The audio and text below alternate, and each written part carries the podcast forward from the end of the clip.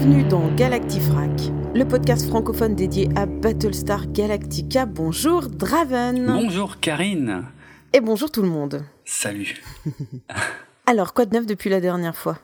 Un quoi de neuf euh, Plein de choses. Euh, je commence à travailler sur euh, nos futurs épisodes parce qu'on commence à mine de rien à, à voir le bout tout doucement de, de ce qu'on va traiter dans la série originale. Donc voilà, je commence à m'intéresser à l'après et il y a beaucoup beaucoup de choses. Et eh oui. Et moi j'avoue j'ai hâte de passer à la série de 2003. C'est vrai? Ben ouais quand même. Ok. Ouais, ouais. Oh, ça va plus tarder. Ouais, puis j'ai pas mal de documents qui commencent à s'empiler, ah. des choses qui me titillent. Alors je n'y touche pas, j'attends, Mhm. mais quand même j'ai hâte. Donc voilà. Ok, ça marche. Alors euh, aujourd'hui, on va parler de euh, l'épisode La guerre des dieux qui a été euh, diffusé en 79. Mais avant de parler de cet épisode, nous avons regardé l'épisode 14 des flammes dans le ciel Ouais. Qu'on va vraiment très très rapidement, euh, comment je dirais, euh, on va pas le décrire, hein. on Non, va en parler non. rapidement. Il y, Voilà. aura, il y aura un résumé très très bref et encore pas jusqu'à la fin du truc. Et puis il y a un ou deux petits commentaires, on passera vite dessus. Voilà. Et donc c'est à ce moment-là que je te laisse la parole Mhm. et parle-nous de l'épisode 14. Et après on fera le 15 et 16. Ah ouais, on le fait tout de suite. Ah ouais, d'accord. Et le, et Ouais, le dé- 14, 15, 16 normalement, Oh, non, les ça- chiffres non, sont dans le bon ordre. C'était pas ça. Les comptes sont justes, Jérôme. Oh non. pas ça. si. Oh putain. Ok, donc. Te déconcentre pas. Non, d'accord. Alors Épisode l'épisode 14. 14. des flammes dans le ciel, Fire in Space, en version originale. D'ailleurs, le titre français est un petit peu idiot. hein, des flammes dans le ciel, c'est pas le ciel, c'est effectivement dans l'espace normalement. Bref, qu'est-ce qui se passe? Il y a les Cylons qui lancent une attaque suicide, et une attaque kamikaze contre le Galactica. Il y a un raider Cylon qui s'écrase dans la passerelle, qui est vachement abîmé. Il y a Adama qui est gravement blessé, qui doit être opéré. Il y a un autre raider Cylon qui se crache dans la baie d'atterrissage euh, des Vipers, euh, ce qui déclenche un énorme incendie. Et il se trouve que Athéna, Boomer et Boxy, eux, ils étaient à un autre endroit du Galactica. Ils étaient en train de se détendre dans ce qu'ils appellent le Rejuvenation Center, qu'on peut traduire par le centre de rajeunissement, qui est en fait euh, le lieu où il y a des loisirs, il y a des jeux, il y a des choses comme ça. Et donc eux, ils sont pris au piège là-dedans. On sait même pas s'ils sont encore en vie. Euh, les communications sont coupées et le seul moyen d'éteindre cet énorme incendie, ça va être de faire sauter la coque du Galactica pour que le vide de l'espace étouffe le feu. Donc voilà, ça c'est un résumé très rapide de ce qui se passe. Euh, on est sur un épisode un peu assez unique en fait euh, dans toute la série originale, qui est un, un épisode très clairement inspiré de films catastrophes. Euh, genre La Tour Infernale, euh, qui, euh, qui, était, qui avait été un énorme succès au cinéma euh, au milieu des années 70. Donc comme Mhm. d'habitude, hein, Glenn Larson, grand pompeur des succès du cinéma, euh, s'était pas gêné sur ce coup-là, mais euh, voilà, c'est c'est un épisode que j'aime beaucoup, qui change un petit peu, qui permet à Boomer, euh, mais aussi à Boxy et à Muffit, le Dagit robot, euh, d'être un peu plus mis en avant.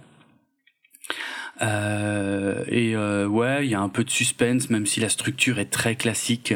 Euh, maintenant, il y a euh, aussi des choses un petit peu embêtantes. Alors, je vais le mentionner tout de suite. Ce sont des petites anecdotes, mais ouais, ou, voire même un commentaire de ma part. Mais il y a, y a un truc qui est très maladroit, je pense, aujourd'hui, c'est que il y a Boomer pour sauver tout le monde à un moment qui doit jouer avec les fils électriques d'une porte pour pour l'ouvrir, et il explique à Athéna que il est capable de faire ça parce que apparemment il, il volait des voitures dans sa jeunesse. Oh. Et Voilà, et ça c'est un petit Oh, peu ce pourri. cliché. Ben c'est voilà, c'est ça, c'est le, le, le Black en fait, le seul, euh, pas le seul de la série, mais en tout cas euh, pour une fois qu'il il sait faire un truc et l'explication c'est parce qu'il était un voleur autrefois. Waouh. Euh, Ça fait un peu racisme ordinaire. Ouais, hein. méchamment. Hein. Donc ça, voilà, ça c'était, euh, ouais, je sais pas s'ils s'en sont rendus compte à l'époque, mais aujourd'hui, euh, franchement, ça passe plus quoi. Ouais. Bon, enfin, euh, ça aurait pu être pire. hein, Ça aurait pu être lui qui meurt en premier.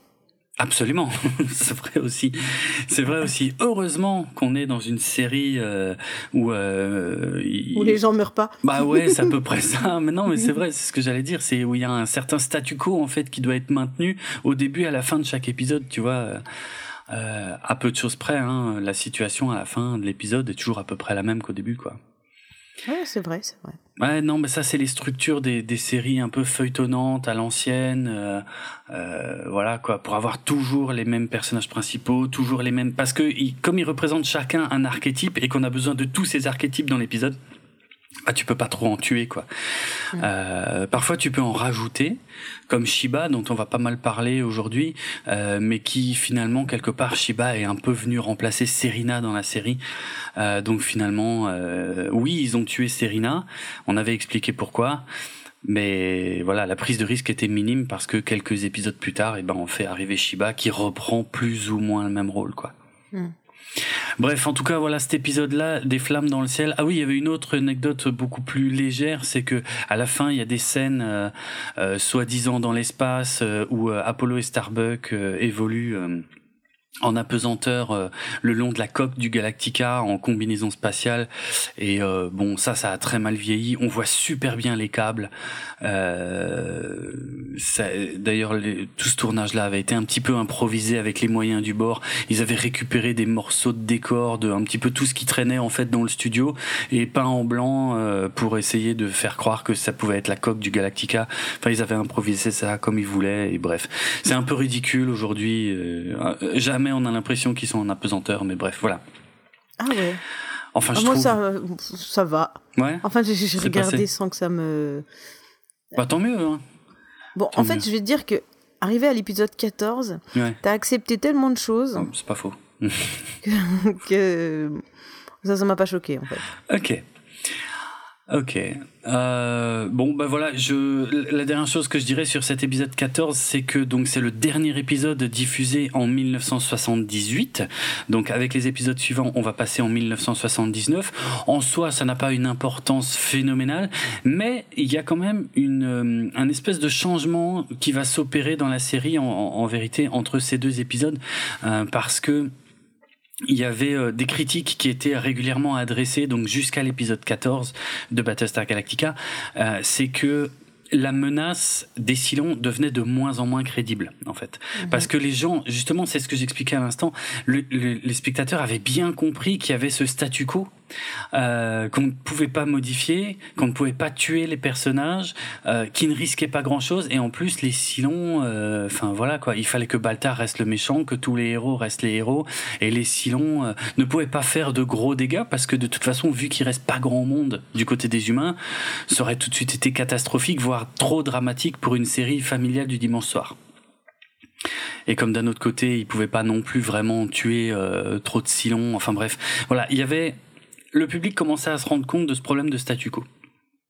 Donc après l'épisode 14, les épisodes qu'on va aborder euh, marquent un changement de ton dans la série et surtout les Silons vont être un peu mis de côté euh, pour euh, pour quasiment toute la fin de la saison euh, parce qu'ils vont essayer de se creuser la tête pour trouver d'autres types de menaces.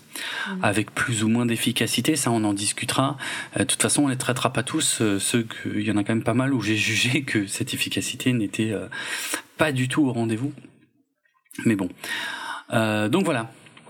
Voilà tout ce qu'on pouvait dire sur l'épisode 14 bah écoute c'est bien quand même qu'ils se remettent en question c'est vrai que c'est pas mal. Oui. Ça aurait pu être une série qui tourne en rond, qui tourne en rond, et puis euh, et puis ça aurait probablement pas fait euh, ce, ce que ça fait aujourd'hui. Euh, c'est vrai, c'est vrai aussi. Et puis bon, comme je l'ai déjà dit, le, le, but de Glenn Larson, c'était c'était pas de raconter le fait qu'un jour il trouve la Terre. Euh, c'était vraiment le voyage, donc il fallait trouver une nouvelle histoire à chaque épisode. Et, euh, et le problème là, c'est que oui, peut-être que ça tournait un petit peu en rond. En tout cas, ça a été ressenti comme ça à l'époque. Hum. Donc passons à l'épisode 15-16 qui est un qui est une histoire en deux épisodes, en deux parties. Absolument. Est-ce que on peut procéder au décollage dans ce cas? Alors, oui, décollage. Et je te remercie de me rappeler que j'ai oublié de le dire. Décollage.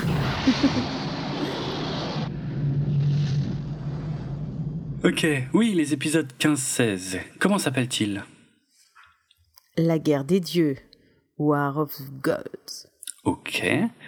Alors effectivement, euh, War of the Gods, les épisodes 15 et 16 ont été diffusés pour la première fois à la télévision américaine les 14 et 21 janvier 1979. Ils sont écrits par Glenn Larson et ces deux épisodes sont réalisés par Daniel Haller. Un nom qu'on n'avait pas encore croisé jusque-là. Et là, autant le dire franchement, on euh, on va avoir beaucoup, beaucoup, beaucoup de choses à traiter. C'est un double épisode très, très, très dense en termes de thématique, je trouve. Donc on va voir ce qu'on va pouvoir en tirer. De quoi ça parle? Dis-moi. Alors, de quoi ça parle? Eh bien, euh, c'est une patrouille de Viper qui rencontre de mystérieuses boules lumineuses dans l'espace. Ouais, ça commence comme ça, effectivement. Euh, donc une patrouille de Viper où il n'y a pas les personnages principaux. Donc déjà là, tu peux te douter que ça pue pour eux. euh, qui, euh, en plus, ces mystérieuses boules lumineuses, elles sont rapidement suivies par un grand vaisseau de lumière. Alors, je l'appelle comme ça, c'est son nom officiel. Hein, c'est le Ship of Lights en VO, le vaisseau de lumière. Mais je crois qu'il est jamais nommé euh, clairement dans la série. Mais enfin, c'est comme ça que tout le monde l'a toujours nommé depuis. Et voilà, il y a un bruit assourdissant qui, qui embête beaucoup les pilotes de Viper, qui finissent par tomber dans les pommes dans leur Viper. Euh, et voilà, et euh, on, on, a là un début d'épisode en fait qui surfe vachement sur, enfin qui surfe certainement en tout cas sur le succès du film Rencontre du troisième type de Steven Spielberg qui était sorti en 1977. Parce que si Star Wars a tout éclaté sur son passage en 1977, heureusement, il y a quand même quelques autres films qui ont eu un peu de succès aussi cette année-là. Et Rencontre du troisième type en fait heureusement partie. Euh, et comme on le disait, ben Glenn Larson euh, n'hésitait pas à s'inspirer de, de ce qui marchait. Donc voilà, là on est en plein. Je sais pas ce que t'en penses. Euh, quand si en plein quoi? Ben en plein en plein en plein enlèvement d'extraterrestres enfin en plein si tu tiens pas compte de tout ce que va raconter la suite de l'épisode là franchement on reprend vraiment tous les codes du, du truc de d'ovni en fait que moi j'appellerais OSNI objet spatial non identifié euh, où euh, voilà il y a un phénomène étrange inattendu on les repère pas sur les radars euh, euh, ils disparaissent c'est exactement ce principe là quoi hmm. C'est vrai que c'est marrant en fait de voir qu'à ce moment-là, euh, il s'inspire de tout ce qui sort au moment où, ouais. où il est en train d'écrire quoi. Ouais, mais bon après il y a pas de il y a pas de mal à ça, je pense pas que ce soit le seul à faire ça. Non, Et puis pas. en même temps au moins là, il est un peu à peu près sûr de marquer des points vu que euh, ça a fonctionné. Bah, c'est ça. Euh, il rebondit là-dessus quoi. Mmh, c'est exactement en fait, ça. il prend pas de risque le mec. Bah, il était un peu connu pour ça, effectivement, mais est-ce que c'est condamnable? Ouais, je suis pas sûr. Hein. Bah, tout dépend de l'objectif, quoi. Et ouais. là, bon, bah, son objectif était que la série fonctionne et, et ça fonctionne, donc. Euh... Bah, c'est ça. Ouais. Ouais, c'est pas con. Alors moi, quand j'entends euh, rencontre du troisième type, oui. je je vais pas dire que c'est le film exactement dont je me souviens, mmh. mais par contre la musique, quoi. Ah oui, oh là là, mais bien sûr. Quelle, ah ouais, ouais, bah ouais, cette partition magnifique de John Williams euh, euh, à la fin, euh, c'est inoubliable. Moi, c'est un film qui m'a complètement secoué le cocotier quand j'étais gamin, hein, que j'avais. ok. J'avais, j'avais dit ça. Je sais pas, secoué le cocotier. Bah, oui. parfait. Non, non, mais en fait, c'était un truc, quand j'étais gamin, je me souviens, je l'avais enregistré à la télé, je l'avais regardé, je pensais juste voir un truc avec des extraterrestres. En fait, c'est un film extrêmement profond. Euh, sur la quête de soi et sur le fait d'être euh, d'être compris ou non par les autres quand on est euh, différent. Enfin bref, il y a, y a vraiment plein de thématiques super riches ah, de rencontres oui, du troisième type. Effectivement, intéressant. D'accord. Ah, j'adore bon. ce film. Et alors la musique, mais euh, pff, ouais, non, c'est. Mm -mm. Ouais, c'est ça qui m'avait le c'est ça qui m'avait le plus marqué et c'est ah, ça dont normal. je me souviens mm. euh, quand on m'en parle tout de suite quoi. Ah, et donc est-ce que pour ce film qui t'a marqué comme ça, tu ouais. faisais comme quand tu étais petit avec d'autres films, mm. tu les tu enregistrais le son du film sur une cassette pour te passer la cassette lors de tes longs euh, déplacements en voiture? Alors, je crois pas l'avoir fait avec celui-là. Euh, mais par contre, euh, je sais que par exemple si je posais les mains sur un tu sais genre un piano ou un tu sais un instrument qui est facile j'essayais de retrouver les quatre mêmes notes en fait. Mmh. non il y en a cinq. Euh, les cinq notes euh, euh, ouais euh, les cinq fameuses notes célébrissimes de ce film qui m'ont qui m'accompagnaient enfin enfin voilà où j'y pensais j'y pensais tout le temps quoi. Mais non c'est vrai c'est vrai c'est marrant celui-là euh, Ouais, Celui- celui-là je m'enregistrais pas de trucs, mais par contre il m'avait incité à faire des recherches sur plein de trucs. Moi c'est ce film qui par exemple m'a appris l'existence du triangle des Bermudes par exemple, un truc que je connaissais pas moi quand j'étais gamin, parce qu'il retrouve des avions de chasse euh, qui avaient disparu dans le triangle des Bermudes euh, vers le début du film. Enfin il y a plein de trucs franchement. C'est un film fascinant, hein, c'est un film que j'adore, hein, que que que je regarde pas souvent, mais que vraiment ouais au- auquel je tiens énormément. Alors dans cet épisode, euh, ça commence donc par un bruit qui est ass- assourdissant, comme tu as dit, Ouais. et euh, qui, qui paralyse les pilotes. Ouais ouais. Alors moi, je suis allée voir à combien, euh, à quel niveau de décibels on commençait à avoir un seuil de douleur. Hmm. Et effectivement, on peut alors avoir des vomissements, voire tomber dans les pommes, rien qu'avec le son. Et apparemment, le seuil de douleur est à 140 décibels. Ce qui est vachement haut. Hein. euh, à mon avis, tu commences à avoir mal déjà un peu avant 140, mais ok, ouais. Ouais. Et le seuil légal, c'est 120 décibels. hein, euh. Bon, il faut, je- il me semble quand même que quand tu mets la musique très fort, euh, enfin, selon mes critères de fort, je crois que tu dois être à 90, c'est déjà pas mal. Bah, il y a moyen, encore que. Hein. 90, c'est le- si je dis pas de bêtises, 90 maintenant, c'est le maximum autorisé dans les salles de concert en France. Ouais, il me semble. Hein. Il, me- Ouais. il me semble que j'ai ça en, tête. Et c'est déjà Et pas mal donc- fort. Ouais. Et donc, je suis tombée aussi sur quelque chose qui parlait des grenades assourdissantes. Mhm. Et c'est un truc qui a été inventé. Euh, ben, donc tu vois le principe d'une grenade hein, qu'on jette Oui. et c'est pour disperser la foule ou se débarrasser de la foule lors de manifestations et cette grenade envoie des impulsions à 160 décibels 160 D'accord. décibels à peu près à 15 mètres de distance hein, c'est à peu près ce qui, qui compte pour euh, envoyer la grenade et euh, en général tu si tu es manifestant t'es pas bien quoi Ah ouais, bah ouais, je veux bien croire, ouais. Ce Voilà, 160, c'est énorme. et ça devient une arme en fait hein. Ouais, ouais. c'est développé par l'armée, quoi. C'est Intéressant. Ça Ouais, n'a plus rien à voir avec euh, ce dont on parlait au départ et puis euh, l'épisode, mais du coup j'étais allée, euh, j'étais allée creuser un peu là-dessus. J'avais trouvé ça intéressant. Et Mhm. donc ces grenades-là, ben apparemment c'est pas, c'est pas que c'est pas super auto- autorisé, c'est-à-dire que c'est pas trop trop détectable, à part pour celui qui le subit, donc. euh, tu sais pas trop que ça va être utilisé, quoi. Bon, en tout cas, ça avait l'air assez sombre comme, euh, comme utilisation. D'accord. Mais ils en sont équipés en France. Ah ouais, ah bon? Ah oui, d'accord. Euh, Il y, a, il y a une, une autre histoire, je sais pas si tu en as entendu parler ces dernières années. Euh, il y avait une histoire de l'ambassade américaine à Cuba, euh, qui avait rouvert d'ailleurs une ambassade américaine euh, il, y a, il y a seulement quelques années, parce que pendant longtemps euh, c'était euh, voilà c'était inimaginable entre ces deux pays. Et euh, les, enfin les, les employés américains de cette ambassade euh, ont fini par être évacués euh, parce qu'ils se plaignaient. Enfin, ils avaient beaucoup de problèmes. Ils avaient des maux de tête hallucinants. Il y, avait des vomissements. euh, il y avait, euh, enfin, des, graves troubles. Et ils disaient tous que ils entendaient, euh, enfin, je sais pas, ils, ils arrivaient pas à identifier, mais ils pensaient qu'il y avait des sons, en fait. Qui provoquaient ça et que c'était des attaques soniques qu'ils auraient vécues. Oh. et, euh, et on s'est demandé si c'était pas une espèce de nouvelle arme secrète euh, euh, ouais qui aurait été développée et voilà qui a alimenté un peu certains fantasmes. Alors depuis on a découvert a priori une partie de la vérité à ce sujet mais l'histoire reste pas claire du tout parce que il semblerait que le bruit euh, qui euh, gênait euh, tous ces gens qui travaillent là-bas était en fait un- le bruit d'un grillon euh, local qui travaillait sur des fréquences voilà auxquelles les Américains étaient peut-être pas habitués. Mais ça ne suffit absolument pas à expliquer tous les maux dont ils ont souffert. Mhm. Donc c'est pour ça que l'histoire reste euh, Le étrange. mystère reste entier. Ouais, tout à fait, tout à fait. Donc voilà, les, les attaques sonores, en tout cas, ça existe et peut-être qu'il y en a même d'un certain type qu'on connaît pas, mais qui existent quoi. Ouais. Mhm.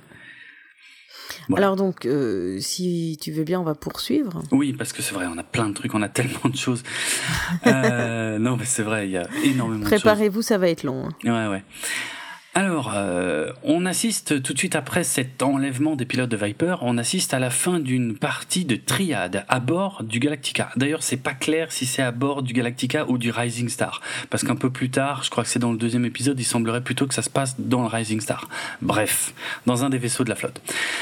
Euh, donc la triade, c'est Oui, un c'est quoi? Ben, c'est un sport, euh, un sport euh, donc euh, à deux contre deux, un espèce de mélange entre du handball et du basketball sur un petit terrain triangulaire et euh, avec des joueurs qui, euh, je sais pas si tu l'as noté, mais qui sont quand même très très légèrement vêtus. Bah écoute, c'est très simple. Hein. Ils ont, euh, je dirais, un peu les costumes de des handballeuses aujourd'hui. Ah oui, ah oui, mais pour des hommes. Mais, mais pour des hommes. Coquets un peu quand même. Un petit, ouais, voilà, avec quelques renforts parce que les contacts euh, semblent euh, assez virulents. Mais euh, oui, oui, c'est vrai. Mais quand même, avec, c'est, enfin, c'est- très bizarre hein, parce qu'ils ont, comment dire, les pectoraux sont sont masqués, euh, la poitrine, on va dire, est masquée, mais effectivement, alors que les abdos, eux, sont à l'air libre. Ben probablement qu'ils ont le droit de se mettre que des coups d'épaule. peut-être, oui, peut-être, je sais pas. Non, mais c'était les débuts du sexy. Voilà. Mais, mais de toute façon, oui, alors là, là-dessus, tu as raison. Hein, euh, il semblerait que ces costumes aient été faits euh, vraiment pour euh, plaire au public féminin. Tout spécialement. Eh ben écoute. Je sais pas si ça a marché. Je sais pas si on les voit assez. mais Mais moi, je suis, je, je, je ne suis pas euh, sensible à ça parce que quand je regarde l'épisode, je, je, je tremble, je, je suis pas bien, je suis obligée de, de, de penser, de réfléchir à tout, de prendre des notes et tout, parce que je me dis mon Dieu, mon Dieu, je vais euh, enregistrer avec Jérôme, il faut non. que je retienne tout. J'ai pas du tout de place pour mes sentiments, pour mes émotions. Tu comprends je suis, je suis sous tension. Je, voilà, je, je, je vais lire les règles du jeu sur Wikipédia. Ah, je suis, je suis à fond. Mon Dieu, il va me poser une question à la fin. Il faut pas que j'oublie. C'est quoi les règles Il faut que j'apprenne tout.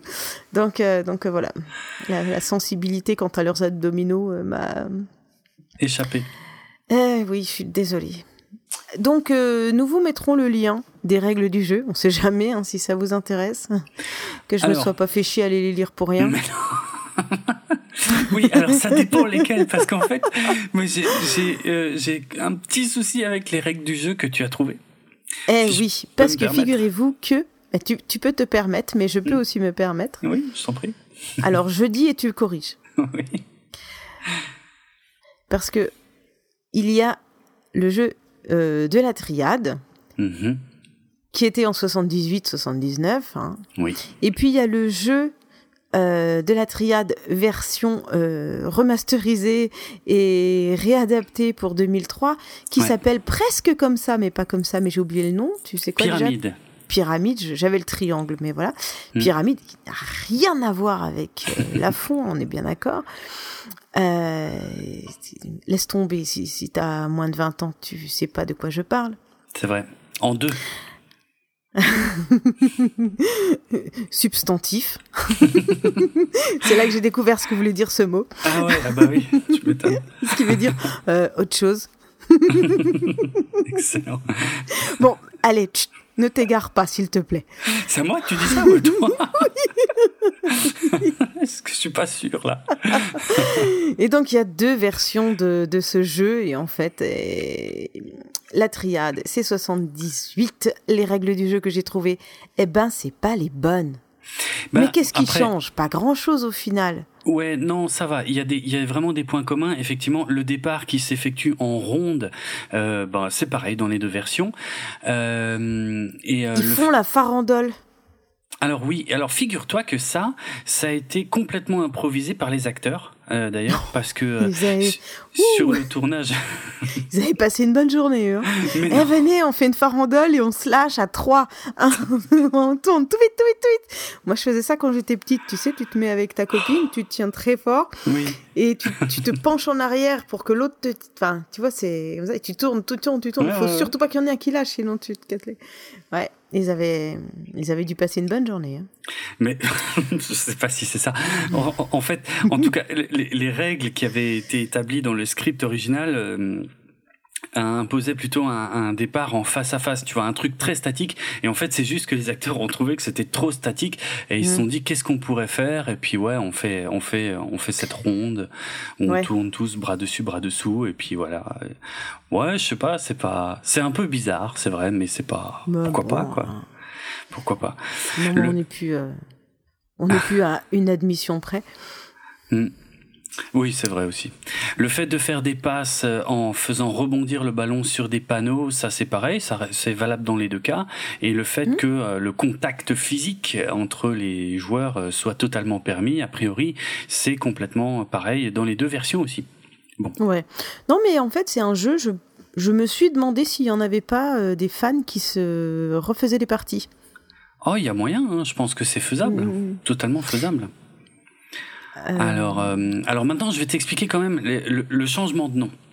Parce que ah. figure-toi qu'il y a une, euh, il y a une anecdote en fait. J'ai eu peur, hein, j'ai cru que tu allais nous expliquer les règles en détail. Non, non. en fait, c'est intéressant parce que dans la série originale, il y a aussi la pyramide quelque part, mais c'est un autre jeu. et en fait, c'est un jeu de d'argent? Ouais, c'est le jeu de cartes. Voilà, il me semblait bien. C'est le jeu de cartes auquel Starbucks joue tout le temps. C'est la pyramide. Mmh. Donc, dans, mmh. alors, je vais repréciser parce que moi, il y a, y a, eu un mélange, en tout cas, entre les deux séries qui fait que moi, j'arrive jamais à retenir lequel est lequel. Dans la série originale de 1978-79, là, euh, comment, le jeu de balle, c'est la triade, ce qui est, pour moi, a du sens parce que c'est un terrain à trois côtés. Donc c'est plus facile à retenir, je trouve, triade, terrain trois côtés, ok? Et le jeu de cartes, c'est la pyramide. Et pour une raison que je n'ai encore jamais réussi à expliquer, ou en tout cas je n'ai jamais réussi à trouver l'explication. Dans la série réimaginée de Ronald D. Moore, ils ont inversé les deux. Ouais. Et je bah, sais pas pourquoi. Ça faisait plus beau. Peut-être, parce que je pense pas que ce soit une erreur. Mais effectivement, dans la série réimaginée, le jeu de balle, c'est la pyramide, et le jeu de cartes, c'est la triade. Et en même temps, le triade, c'est plus joli comme, comme mot. Et on les voit plus souvent jouer à ça qu'au jeu de ballon, donc. Euh, c'est vrai. Peut-être, on hein, sait mm, rien. Mm. Bon, enfin, bref, c'est. Et ça va pas nous empêcher de regarder, hein. Non, bien sûr que non. Mais du coup, moi, j'arrive jamais à me rappeler euh, lequel s'appelle comment dans quelle série, en fait. C'est juste ça, quoi. Je sais que c'est ou triade ou pyramide, mais je me mélange toujours les pinceaux avec ça. C'est pas très grave. Non, non, non. ok. Probable que tu survives. Probablement, ouais. Ouais.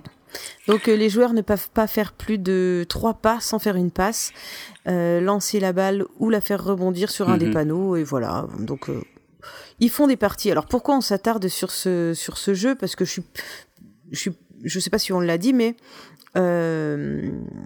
Apollo et Starbuck jouent. Ils, ils sont. oui, c'est vrai ils sont dans une équipe. Ouais, exact. Ils sont une équipe d'ailleurs. Ils sont une équipe, ouais, tout à fait. dire ça. Qui, et qui gagne tout le temps. Et qui gagne tout le temps. Mm. Voilà, hein. Et, et ça va être euh, euh, un sujet qui va revenir plusieurs fois dans cet épisode. Donc c'est pour ça qu'on s'est attardé un petit peu sur le jeu. Voilà. Euh, je te laisse continuer parce que moi j'ai fini de, de parler du jeu. Okay. J'avais rien d'autre à dire de plus, quoi. Hein. Ok, alors bon, ouais, on, on assiste juste à la fin de la partie. Starbuck et Apollo ont gagné comme d'habitude. Ils n'ont pas le temps de fêter. Ils sont convoqués sur la passerelle du Galactica. Pourquoi? Parce que donc il y a des pilotes de Viper qui ont disparu, notamment Bojay et Jolly. Bojay, c'est le super pote de Shiba euh, qu'on avait rencontré donc il y a quelques épisodes, et Jolly, c'est le sympathique moustachu euh, qu'on voit parfois avec euh, Starbuck et Apollo, mais qu'on voit euh, pas très souvent le pauvre. Euh, en tout ils font partie de ceux qui ont disparu. Et euh, Shiba, Apollo et Starbuck eh ben, partent enquêter euh, sur cette planète. Ils ne trouvent aucune forme de vie. Donc d'abord ils scannent la planète, hein, il n'y a aucune forme de vie. Euh, quand ils arrivent sur la planète, euh, t'as vu, les couleurs sont super bizarres. La végétation est rouge, l'atmosphère aussi, mais pas tout le temps. Je sais pas si tu as noté cette bizarrerie euh, de cet épisode que moi-même j'ai eu un peu de mal à comprendre. Il y a eu une logique, hein, mais euh, elle n'est pas évidente à comprendre. mhm. qu'il y a des couleurs vraiment bizarres. Mais... C'est pas dû à une espèce de pollution ou? Ah, c'est jamais expliqué. Ah, d'accord. Ah, c'est jamais expliqué. Non. Bon, bah voilà. Non, non. Ok. Mais, mais, mais le problème, c'est que c'est pas tout le temps parce qu'ils trouvent une épave de vaisseau et ils vont, ils vont vers l'épave et quand, euh, quand ils sont près de l'épave, là, les couleurs sont totalement normales. Mm. Et c'est ça qui est bizarre et qui est mal foutu et qui a euh, de toute façon embêté beaucoup de monde. Alors on ne sait pas trop, euh, il y a plusieurs euh, explications pourquoi ces couleurs différentes. Alors faut dire que quand les couleurs sont différentes, eux tu sais ils ont le visage vert, enfin la couleur de leur peau elle est verte et puis tout autour d'eux est, est, rouge. Et franchement le vert et le rouge c'est quand même deux couleurs qui se marient pas bien du tout. Euh, c'est des couleurs complémentaires. Il paraît que si tu es dans une pièce avec euh, des rayures rouges et vertes, hmm. partout, tu perds l'équilibre. Ah, ah ouais? Tiens, ce serait ah. intéressant à tester. Oh, ce serait intéressant déjà à vérifier, que je dise pas une connerie. Donc euh, oui, c'est oui, deux, deux couleurs complémentaires qui sont pas faites euh, pour être pour, être aller si bien ensemble, à part Noël. Euh, c'est vrai, à part à Noël. Ne peut rien, nous, si le Père Noël a mauvais goût. Excellent. Bon, dans ce cas-là, c'est plutôt Coca-Cola qui a mauvais goût. Euh, ah non, lui, il a pris rouge et blanc. Hein. Ah oui, oui, c'est vrai le vert, il n'est pas sur le costume. Ouais. Mais ne nous égarons pas. Non. Par car rappelons-le, cet épisode sera long. oh oui, bah, c'est bien parti pour là, hein, parce que oh là là, ouais. en plus, je viens de penser que justement le fait que le vert et le rouge soient des couleurs qui ne vont pas du tout ensemble, c'est la raison précise pour laquelle ces deux couleurs ont été choisies pour le pull de Freddy Krueger. Tu te souviens de Freddy? Ah. Mm, mm. Il a un pull avec un rayure rouge et verte. Et eh ben c'est fait exprès en fait. C'était parce qu'il savait que les couleurs. Donc ça, ça crée un malaise, tu sais. C'est un espèce mm. de code visuel. Quand tu le vois, tu sais qu'il y a quelque chose qui va pas. En fait, voilà. Ah, ça m'étonne pas.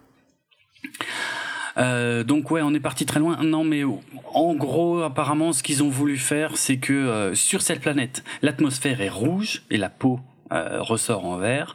Mais mmh. dès qu'on est près de l'épave, les couleurs sont normales. Mais le problème, c'est que, je sais pas, l'effet visuel est franchement raté. La plupart des téléspectateurs, pour être franc, moi y compris, la première fois que j'ai vu l'épisode, je me suis dit au début, oh putain, c'est moche. Et puis deux secondes après, tiens, mais pourquoi il y a plus les couleurs? En fait, ça dépend des plans. Des fois, il y a les couleurs, des fois, il n'y a pas les couleurs, et tu sais pas pourquoi. Et en fait, je trouve que c'est jamais bien expliqué, en fait, que c'est que quand ils sont près de l'épave qu'il n'y a pas ces couleurs. Il y, il y, aurait une explication, mais je la garde pour plus tard, d'ici 3-4 euh, heures, quand on sera vers la fin. euh, il, y y, aurait une tentative d'explication de pourquoi ces couleurs bizarres ne sont pas euh, présentes quand ils sont près de l'épave. Voilà, ça je garde pour hmm. plus tard. Ok. Euh, donc ils vont rencontrer un mec, il y a un mec qui traîne là. Donc, Tout seul. Ouais, tous exactement, hein. super chelou. Puis à l'aise, hein, il a pas de problème, hein. c'est pas du tout un survivant. Ouais, euh, super, enfin des autres humains pour me. Non, non, non. Non, le mec, il est à l'aise, il était parti aux champignons, il se balade, il tombe sur qui? Oh Apollo, mm. Starbuck et Sheba. Ouais, il a du bol, hein. ah bah non, mais. Il a du bol. Il y avait une chance sur combien? Ah, c'est clair. C'est clair. Et le mec, ouais, pas du tout en panique, très sûr de lui, euh, très propre sur lui aussi d'ailleurs. Mhm. Euh, tu lui poses des questions, alors le mec il répond constamment à côté. Je sais pas si t'as remarqué. Oui. Hein C'est une euh, tactique. Ah bah évidemment. Il est louche. Ah oui, il est louche, ouais. Alors on, on l'a pas dit, il est interprété par Patrick McNee. extrêmement célèbre pour chapeau melon et bottes de cuir, hein, c'est Monsieur Steed. Mais ça, euh, j'en avais déjà parlé quand on avait parlé du casting, mais j'en reparlerai un peu plus tard dans cet épisode aussi parce que voilà, il y a une le choix de l'acteur est très étrange et, rajoute de l'étrangeté en fait à ce scénario. Mais ça, on, développera plus tard. Ah, ok. En tout cas, euh, voilà. Apollo se méfie, Shiba, elle lui fait vachement confiance. Euh, bon, les boules lumineuses euh, reviennent. Le mec, il dit ouais, par contre, elle me cherche. Il faudrait, il faudrait qu'on se barre. Hop, il se barre. Et voilà, et il retourne sur le Galactica. Ouais, c'est ça. Je, je complète pas rien, je te laisse continuer. Parce que je sais pas par quoi tu veux que je complète. Parce qu'il y a écrit dans le conducteur, mais c'est, mais c'est pas grave. Alors je vais enchaîner. Il faut que tu dises ce qui est écrit si tu veux que je dise ce qui est écrit, parce que Ah, là, moi, j'ai pas suivi. Hein. Ah, c'est moi qui lis tout, en fait. C'est ta faute. C'est de ma faute. C'est- ok. Ok. Non, euh, non, non, je, je, j'ai précisé dans le conducteur et, et excuse-moi et je m'excuse euh, auprès de ceux qui pas. écoutaient. Euh, j'ai, des- pas suivi comme il faut. Bon, voilà. non, euh, j'avais noté que ayant vu l'épisode donc deux fois, Ouais. il me semble deux et demi euh, que j'ai regardé vite fait. Mhm. Euh, en fait, on comprend mieux toute cette scène quand on regarde pour la deuxième fois parce que on connaît, voilà, on connaît qui est la personne, qui est, la per- est le personnage, et donc du coup, c'est comme dans le film du sixième sens. Quand tu Ah le ouais. regardes pour la deuxième fois, tu vois les choses autrement. Donc il est mort, le mec. c'est ça. Il y a Bruce Willis. Putain, je l'ai pas vu. Il y avait Bruce Willis et je l'ai raté. Non, il est que dans les scènes coupées. Non. Par contre, il a 20 ans.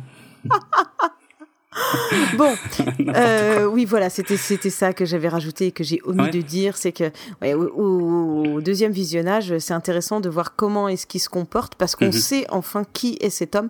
Ouais. Et mais, mais tout l'épisode réside à savoir mais qui c'est ce mec et qu'est-ce qu'il veut et ouais, toute l'intrigue presque est sur ce mec quoi. Bah c'est ça, tout, tout le double épisode est construit sur ce mystère en fait qui entoure ce type. Et la première fois que tu vois l'épisode, tu ne comprends pas grand chose. Voilà, c'est ça. Mm, Et donc ils se disent tiens, on va lui proposer de venir à bord du Galactica. Ouais. Ouais, ouais. Eh ben allez, ainsi fut dit, ainsi fut fait. Ah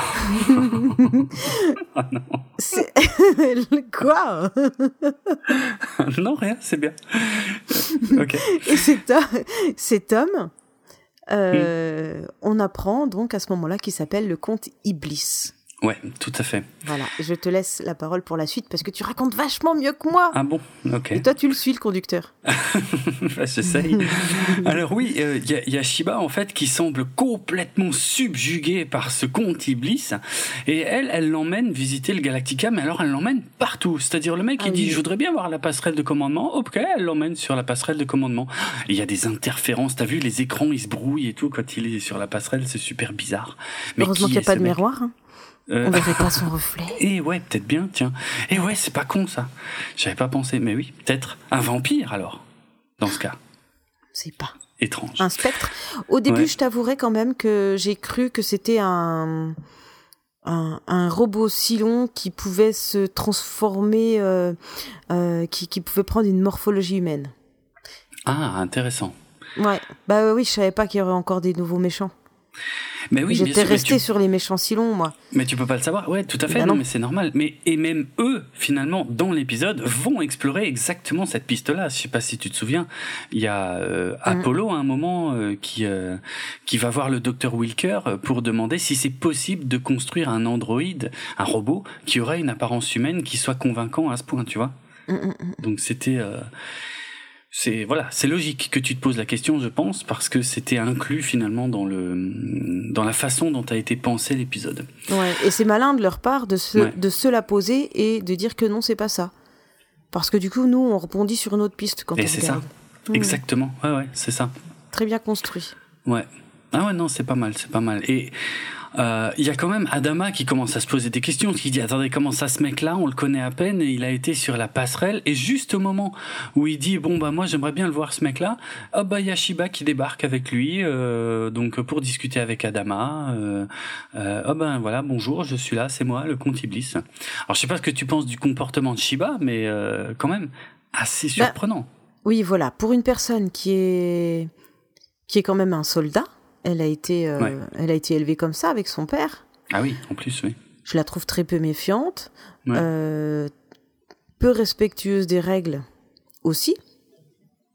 Ben, ben, Euh, clairement. euh, hein, je veux dire, la personne, elle a rien à faire là, quoi. Ou alors, il y a un protocole. J'ai plutôt envie de dire, c'est même Ouais, plutôt un protocole que des règles. Et du coup là, tout passe.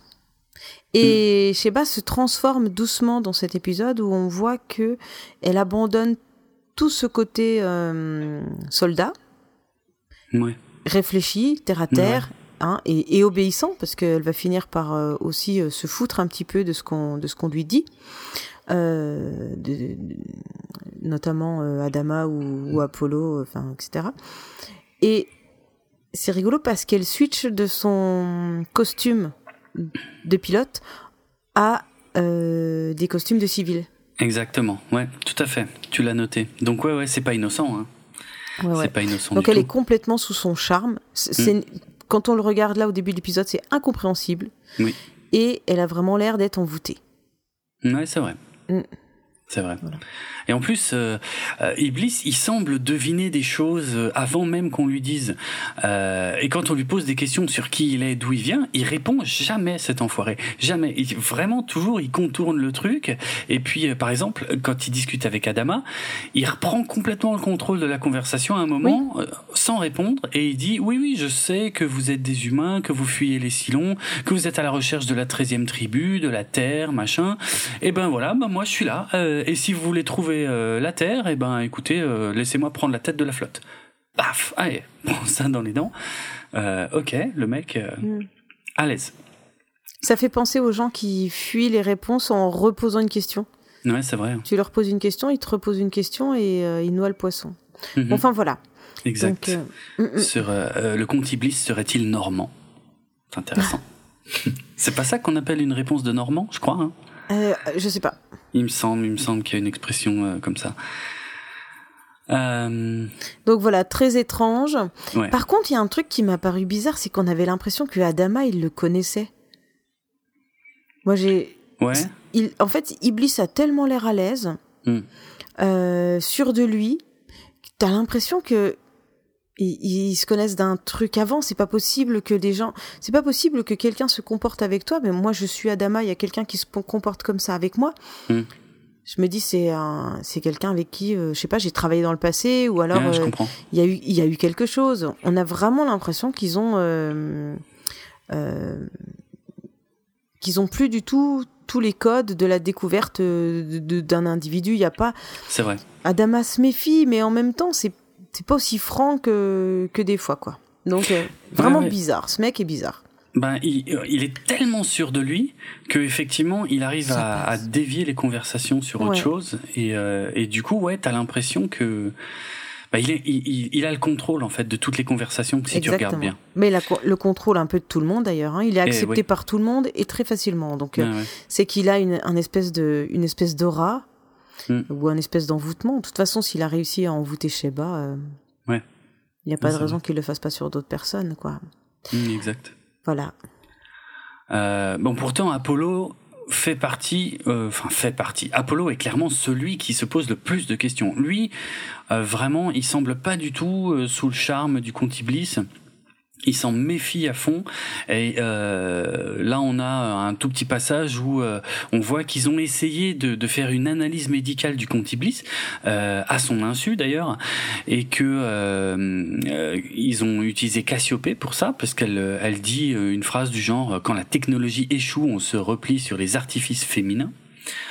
D'accord? Mon Dieu. Ouais. Nous n'irons pas plus loin. Non, ok, mais oui, non, je, je me doute. euh, je, on est tous d'accord sur à quel point ça pose problème, hein, ce genre de déclaration. Euh, en tout cas, en plus, elle, elle veut pas te donner de détails euh, sur ce qu'elle a fait en présence de Starbuck. Elle affirme que le comte Iblis est quelqu'un de très charmant. Euh, ouais, ok.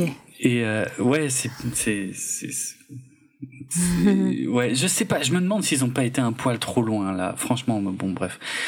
Euh, ça passe assez vite. Hein. Elle a ramené un relevé qui est complètement vierge. Euh, le docteur, euh, je sais plus son nom, parce qu'il y a deux docteurs sur Galactica. Le premier docteur, en tout cas, dit que c'est probablement les instruments qui sont tombés en panne. et c'est à partir de là que Apollo se dit ouais, mais non, si, on n'a pas réussi, parce qu'on a les relevés de Cassiopée, mais on n'a pas ceux du compte. Donc, euh, est-ce que ça pourrait être une machine Et c'est à partir de là qu'il va euh, aller consulter ensuite le, le docteur Wilker euh, pour savoir. Et docteur Wilker, donc c'est celui qui avait construit euh, Muffit, hein, le, le robot d'Agit. Donc ça se tient. Hmm. Mais le problème, c'est qu'ils ont ils, ils ont quasi pas le temps d'explorer la piste parce qu'à peine, euh, enfin, à peine il aura le temps de poser la question au docteur Wilker que je crois qu'il va répondre trois mots et il y a une alerte qui va être déclenchée à ce moment-là et on n'aura jamais trop la suite de ça, quoi. Bon, bref, mais au moins ils étudient la piste. Ouais. Alors, euh, le comte Iblis, il a encore envie euh, d'aller se promener. Oui, Et ah donc, oui. il demande à Sheba de visiter encore une partie du vaisseau. Ouais. Ils vont sur l'agro-vaisseau. Moi, j'aime bien l'agro-vaisseau. Parce que depuis le temps que je me demandais comment est-ce qu'ils arrivaient à se nourrir, Oui, j'aime bien le voir. ok. Et c'est vrai, on l'avait déjà mentionné dans un épisode précédent, mais j'avais dit qu'on y reviendrait et qu'on s'attarderait un poil plus sur ces agro-vaisseaux. Euh, ceux ou ces agro-vaisseaux d'ailleurs, parce que c'est pas clair dans la série. Euh, parce que dans l'épisode précédent, qu'on n'avait pas traité en détail, euh, on nous disait qu'il y en avait trois, dont deux qui avaient été détruits et qu'il en restait plus qu'un. Mhm. Or, ici, dans cet épisode, on nous en parle de nouveau euh, au pluriel. Et il y a de nouveau des plans où on en voit plusieurs. Donc, Oh, euh, Ah bah, j'ai pas fait gaffe. ouais, ça c'est un Mais petit bon, souci. ils vont, ils vont quand même se balader dans, dans un seul. Oui, oui, tout à fait. Tout à fait.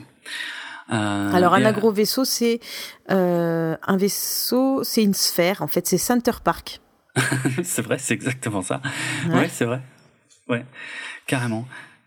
Où tout pousse serre, à en l'intérieur. fait. Non, c'est- Voilà. Ouais, ouais, non, mais euh, il y a tout qui pousse à l'intérieur, notamment Mm. les cyclamènes. hein, parce que j'ai Ah, bien tiens. vu, euh, oui, cette magnifique petite plante qui ne sert à rien, qui est une plante fleurie qui, qui, Ah oui. qui, est, qui est pas belle. hein, Ça se mange pas. À mon goût. Non, non, je pense que même que tu Ah, vaut pourrais vomir. hein, D'accord. Très spécial.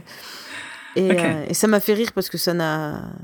Ça, c'est ce genre de plante n'apporte rien, hein, à part qu'elle soit fleurie, c'est tout. Ça n'a aucune utilité euh, nutritive, mais pourquoi Mm. pas? Écoute, c'est une plante qui était quand même un peu à la mode il y a quelques temps. et- Bref, D'accord. voilà, ça m'a fait rire. J'ai vu un cyclamène, ça m'a fait marrer. Ok. Euh, Mes parents étaient fleuristes. C'est pour ça que je relève ce genre de, Oui. de trucs, ça n'a aucun intérêt vrai. sinon. hein. Mm. Euh, les fruits sont des fruits bizarres aussi. Hein. Oui, les fruits sont inventés. euh, oui, sont- c'est ouais, ouais. rigolo, ils ont des formes un petit peu particulières. Ouais, exact. Exact. Alors, moi, je vais m'attarder un instant sur les vaisseaux en eux-mêmes, pas forcément ce qu'ils contiennent, euh, puisque, euh, comme je l'ai déjà expliqué, pour faire des économies pour euh, pour la série, euh, souvent les images des vaisseaux spatiaux, tout ce qui se passe dans l'espace, peut-être pas tout, mais une grande partie de ce qu'on voit dans l'espace sont en fait des réutilisations d'images euh, des épisodes précédents. Ça, Euh, c'était mais- pour économiser de l'argent, pour mettre le Voilà. plus possible dans le, dans le salaire des scénaristes? Euh, non, je pense pas. Excellent. Non, pas vraiment, malheureusement. C'était surtout pour gagner du temps. Euh, clairement parce que euh, ça c'est vrai que j'en ai pas trop encore parlé alors qu'on a déjà bien avancé dans la série euh, mais c'est quelque chose que je développerai dans les futurs Historica il y a, en fait c'est une série qui a été faite à toute vitesse en fait Oui, le rythme Non, si, t'en avais parlé. Hein. Moi, je Ouais. me souviens que. je l'ai peut-être déjà un peu mentionné Ou c'était peut-être pas dans un enregistrement. Ok, peut-être. Mais en tout cas, voilà, la série était vraiment tour écrite à toute vitesse, tournée à toute vitesse, et euh, il n'avait jamais le temps de dire ouf, en fait. Euh, mais ça, il y aura un épisode Mm. Historica qui ne portera que là-dessus, parce que ça a posé de gros problèmes, surtout à la fin. Euh, Ouais, non, mais c'est pas évident. Donc il fallait il fallait réutiliser un maximum de choses. Et là ils ont été un peu plus loin en fait en ce qui concerne les agro-vaisseaux justement. Parce que les fans de science-fiction euh, des années 70 à mon avis ne se sont pas complètement laissés berner et ont probablement reconnu ces agro-vaisseaux qu'ils avaient déjà vus dans un film. Il s'agit en vérité des mêmes vaisseaux enfin du vaisseau non il y en a plusieurs aussi euh, les mêmes vaisseaux qu'on peut voir dans le film Silent Running qui est sorti en 1972 et qui a été produit par les studios Universal. C'est pour ça que ça permettait à Universal de réutiliser les images de leur propre film, enfin des- du film dont ils possèdent Mhm. les droits. Euh, Mais ça non plus, ça me choque pas, moi. non, non, après c'est pas grave, hein, et puis c'est pas choquant en fait. Euh, ça Bah Comme va dans les totalement- westerns, je suppose qu'il y a des, des, des villages fantômes euh, qui ont été réutilisés plusieurs fois ou des Bien décors. euh, Ah oui, Voilà, les quoi. décors étaient toujours un peu les mêmes, quoi. Ils les remaquillent un peu, mais c'était Mm. à peu près toujours les mêmes. Quand c'est quand c'est un même studio, si tu veux, des décors, ils en avaient pas 36, quoi. Ils les Ouais. remaquillaient juste un peu, quoi. Ouais, non, puis après, ben, ça reste une économie où, où Mm. il faut être rentable, donc euh, ça se tient. Euh, surtout que c'est pas, c'est pas rien comme construction. Non, c'est clair. Non, non, ouais, ouais, non, mais c'est vrai que là, ça faisait pas euh, vraiment euh, des économies euh, Ouais. importantes. Est-ce que tu voulais nous parler du film de Silent Running? Très rapidement, oui. que, c'est que un- tu m'as fait regarder il y a pas très longtemps Exact, exact. C'était pour ça en fait. Je, t'avais pas dit à l'époque pourquoi. Non, c'est vrai. Oui, oui, bien sûr, c'était pour Putain, ça. donc alors déjà qu'en plus faut que je sois concentré quand je regarde cette série. Maintenant, il va falloir que je sois concentré quand on regarde d'autres choses. Mais non, mais il y a pas besoin d'être concentré. C'était juste pour si que si, tu je serais tordu tout le temps. Je serais, Oh, il, va m'interroger sur ça. N'importe Il va quoi. Oh, mon Dieu, faut pas que faut que j'oublie rien, faut que j'oublie rien. Tout est lié, tout est lié. C'est un complot de Battlestar. Il y en a partout. Alors ça, oui, je peux t'en trouver un peu partout. Ça, j'avoue, je plaide coupable. Mais enfin, j'espère Alors. que nos auditeurs ne croiront pas euh, le monstre pour lequel tu essaies de me faire passer. Euh, T'es un monstre, toi? Non. je ne sais pas. Peut-être. que non. ok, merci. Euh, revenons peut-être au contenu du truc. Euh, Silent Running. Donc, euh, c'est un film réalisé en 1972 par Douglas Trumbull. Alors, je vais vraiment aller à l'essentiel, hein, parce que Oui, encore oui, une oui, fois, on a encore des tas d'autres choses. Moi, je peux aller à l'essentiel. hein. Oui. Alors, attends, laisse-moi finir moi mon essentiel. Parce que je me méfie quand même. C'est un mec qui plante des plantes dans l'espace et qui devient fou euh, parce que ces plantes, euh, ça va pas. Bah oui, t'as dit oui, t'as dit oui. D'accord. Alors c'était pas. Ouais, ok. Bon, moi c'était pas tellement du scénario que je voulais parler, mais oui, on peut aussi. on peut aussi dire ça. Oui, mais c'est un film écologiste. Alors toi, tu l'as présenté sous d'un côté très très très négatif, je trouve. mais, mais enfin, il y a, il y a Je une l'ai façon un présenté peu du côté du botaniste. Oui. Oui, bah oui, peut-être. Il miaule. Il miaule. C'est moi qui miaule. Oui. Oh putain. Ah, ça va vraiment être long. Euh, en vérité, oui, c'est- un film. En fait, c'est un film qui est complexe et c'est pour ça qu'il est intéressant parce que d'un côté, il y a des valeurs extrêmement positives qui sont défendues dans ce film et d'un autre côté, il y a des actes extrêmement critiquables qui sont euh, faits euh, dans ce film. Moi, je dirais euh, que d'un côté, il y a des valeurs, comme tu dis, et d'une autre côté, euh, d'un autre côté, il y a les, il y a l'humain. Ouais. Voilà. Mm. Dans tout ce qu'il a de, comme dérive.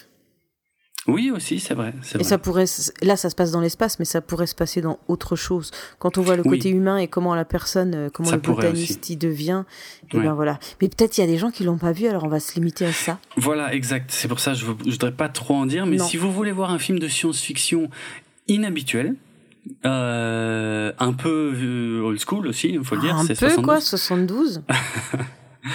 euh, mais avec euh, avec des choses, euh, voilà, des éléments. Il y a quand même des robots aussi qui sont très, Ah, génial. Est-ce que tu te souviens ouais, du temps qu'on a passé à chercher comment avaient été faits les robots ouais, et qu'est-ce qu'il y avait dans les robots? Parce qu'à Ouais. l'époque on s'est bien douté que c'était pas euh, ça pouvait pas être euh, mécanique Bah ouais, exactement. Ouais, ouais. Non, non, il y a des effets hyper saisissants avec ces robots. Alors, ils, tu, enfin, je- moi, ils me mettent un peu mal à l'aise des fois ah bah surtout maintenant qu'on sait comment ils sont faits Ouais, voilà, c'est vrai, j'avoue.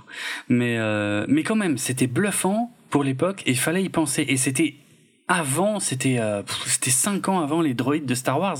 Et je dis ça pas tout à fait innocemment. Là aussi, je plante des graines pour un truc dont je reparlerai dans un futur épisode d'Historica. Euh, mais rassurez-vous on parlera pas de Star Wars euh, dans Ainsi dans Historica tu peux je suis pas là. Ah oui, voilà, oui. Merci. euh, oui, parce que il y a quoi dans ces robots au fait? Parce que les gens ils veulent savoir là vu qu'on en a parlé. Ouais, bah il y avait des il y avait des personnes euh, qui n'avaient pas de jambes en fait. ouais. C'est Euh, bizarre. Donc ils ont pris des personnes handicapées. Ouais. qui marchent sur leurs mains C'est ça. Et, et en fait, mais, mais tant que tu vois pas l'intérieur, t'arrives pas à comprendre parce que tu vois que c'est pas mécanique ces robots dans Ouais. le film. Mais On a pas à cherché comprendre. si c'était Ouais. des contorsionnistes et comment est-ce Ouais, qu'on pouvait se vrai. mettre dans le truc et tout. Il y avait pas la place. hein. Ouais. Ah non. Bon. C'est Hmm. bizarre. Donc euh, ouais, voilà. Si si vous le savez, en tout cas, euh, n'hésitez pas à aller chercher des photos ou des extraits du film, euh, ne serait-ce que pour les robots. Euh, effectivement, pour voir, pour comprendre comment ils ont été faits. Et, euh, voilà, c'est- des robots importants de l'histoire de la science-fiction, Ah oui, oui. soit dit en passant. Oui, puis en plus, euh, dans ce film, ils ont un rôle important aussi. hein. Oui, ah ouais, ouais, ils pas ont que du vraiment un rôle clé. Mm. Donc voilà. Voilà, Ça, passons la à autre chose. peut-être. Ouais. Non, t'as J'avais pas, fini la Non, j'avais parenthèse pas du tout fini en fait ma Ok, parenthèse sur excuse-moi, je m'étais. Mais ça va être très rapide. C'était juste pour dire que euh, en 1968 est sorti un film de science-fiction euh, fondateur extrêmement important qui s'appelle 2001 l'Odyssée de l'espace. Mhm. Or, la personne qui s'est occupée des effets spéciaux qui étaient révolutionnaires en 1968 euh, pour ce film s'appelle Douglas Trumbull. Et donc, euh, ce mec-là, à partir de 2001 l'Odyssée de l'espace, est devenu un petit peu le spécialiste, si tu veux, de euh, de la meilleure façon de filmer des vaisseaux qui se déplacent dans l'espace. Et c'est pour ça que quelques années plus tard, il a voulu faire son propre film, puisque c'est lui qui a réalisé Silent Running en 1972. Et je vais continuer un tout petit peu, mais ça va être très court, c'est que Quelques années plus tard, quand George Lucas a voulu faire Star Wars, il a fait appel à Douglas Trumbull pour s'occuper, euh, parce qu'il voulait, il voulait celui qui avait fait les meilleurs vaisseaux qu'on avait vus jusqu'ici euh, au cinéma. Et donc il a demandé à Douglas Trumbull. Douglas Trumbull, pour être franc, n'en avait rien à foutre de Star Wars. Ça l'intéressait pas du tout parce que lui, il voulait plus faire du cinéma d'auteur, des choses comme ça. Euh, donc il a un petit peu envoyé balader. George Lucas, mais par contre, il lui a conseillé de s'adresser à l'un de ses employés. Donc un mec qui avait bossé justement sur euh, Silent Running, un, un certain John Dijkstra. Et John Dijkstra va faire les effets spéciaux de Star Wars qui vont être totalement révolutionnaires puisque le mec il va aller beaucoup plus loin que ce que Douglas Trumbull avait fait à l'origine et c'est pour ça que John Dijkstra a ensuite été appelé à travailler sur Battlestar Galactica. D'accord. Voilà, il y avait tout un lien historique. D'accord, d'accord. Voilà. Je reviendrai aussi d'ailleurs sur John Dijkstra dans un futur épisode parce qu'il y a des choses à dire parce que ça s'est pas bien passé en fait euh, en ce qui concerne euh, Battlestar Galactica. C'est pas lui qui a fait les effets spéciaux de toute la série. Ah. Bref, encore une fois, tout ça, c'est, ce sera dans les prochains Historica. Euh, ouais, donc, on est dans l'agro vaisseau. Euh, là, on a Shiba et Iblis euh, qui discutent. Il y a euh, Iblis qui lit dans les pensées de Shiba, qui lui dit ce que vous désirez le plus, c'est revoir votre père. Donc, clairement, il le sait, quoi. Il connaît l'existence apparemment du commandeur Kane. Après, il lui roule une pelle. Je sais pas trop d'où ça sort. non, mais c'est vrai, je vois pas. C'est un peu bizarre parce qu'en plus, plusieurs fois, elle, Il elle dit va qu'il lui voit pas le dire. rapport. Oui.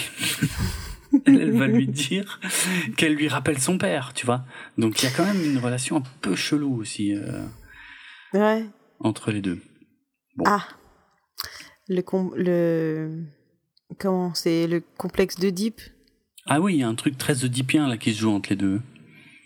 Enfin, c'est lui qui lui roule des pelles, mais en même temps, elle, elle est complètement euh, obnubilée. Elle lui dit ah oui, vous me rappelez mon père et tout machin. Vous êtes comme mon père. Euh. Moi, j'ai pas envie de rouler des pelles à mon père. Bah voilà, Hein d'accord. Toi non plus.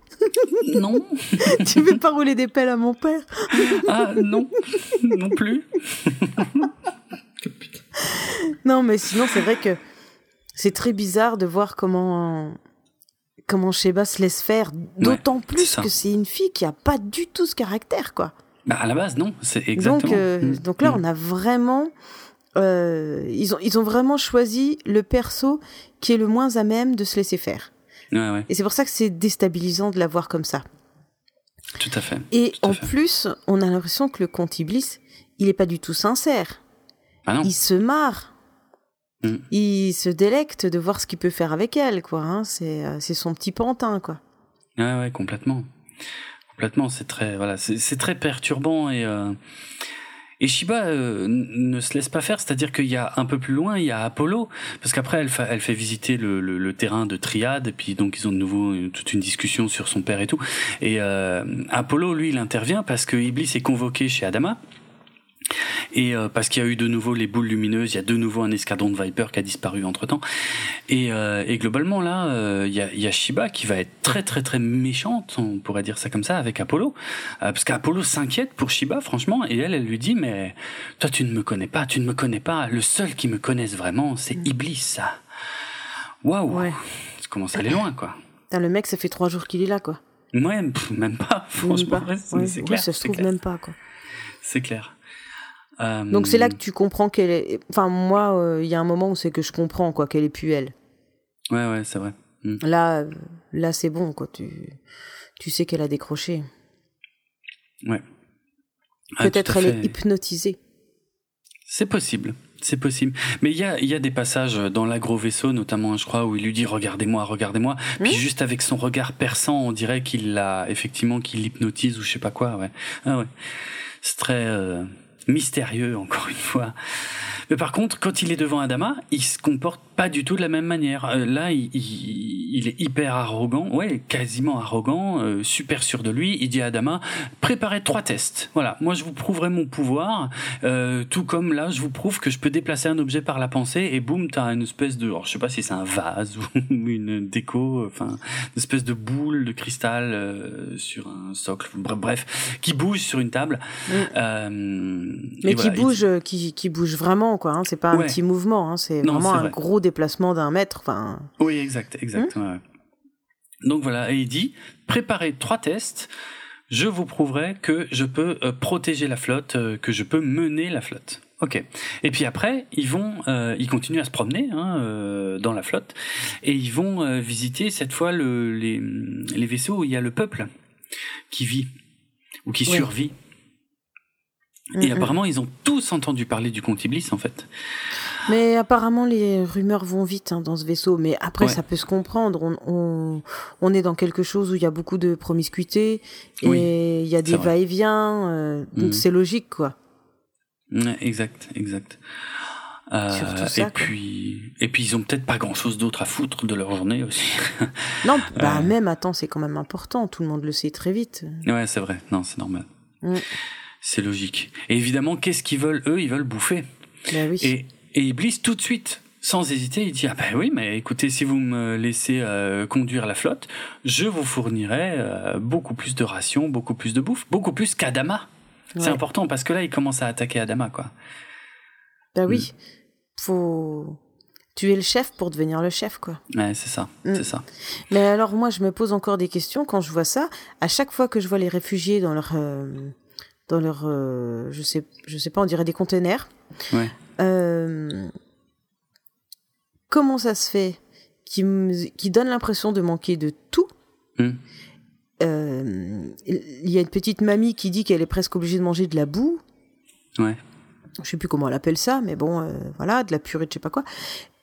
Et dans le vaisseau du commandant, ils sont pas l'air mal mal quoi. Donc je, je trouve que le vrai. côté solidaire, il, il est moyen. Ah oui, oui, c'est vrai. euh, Moi, j'ai j'ai vraiment ce décalage, quoi. Alors, bien sûr, c'est pas non plus la grande vie, mais bon, euh, ils vont à la messe des officiers, ils servent des bières, euh, ils prennent Ouais, l'apéro, machin.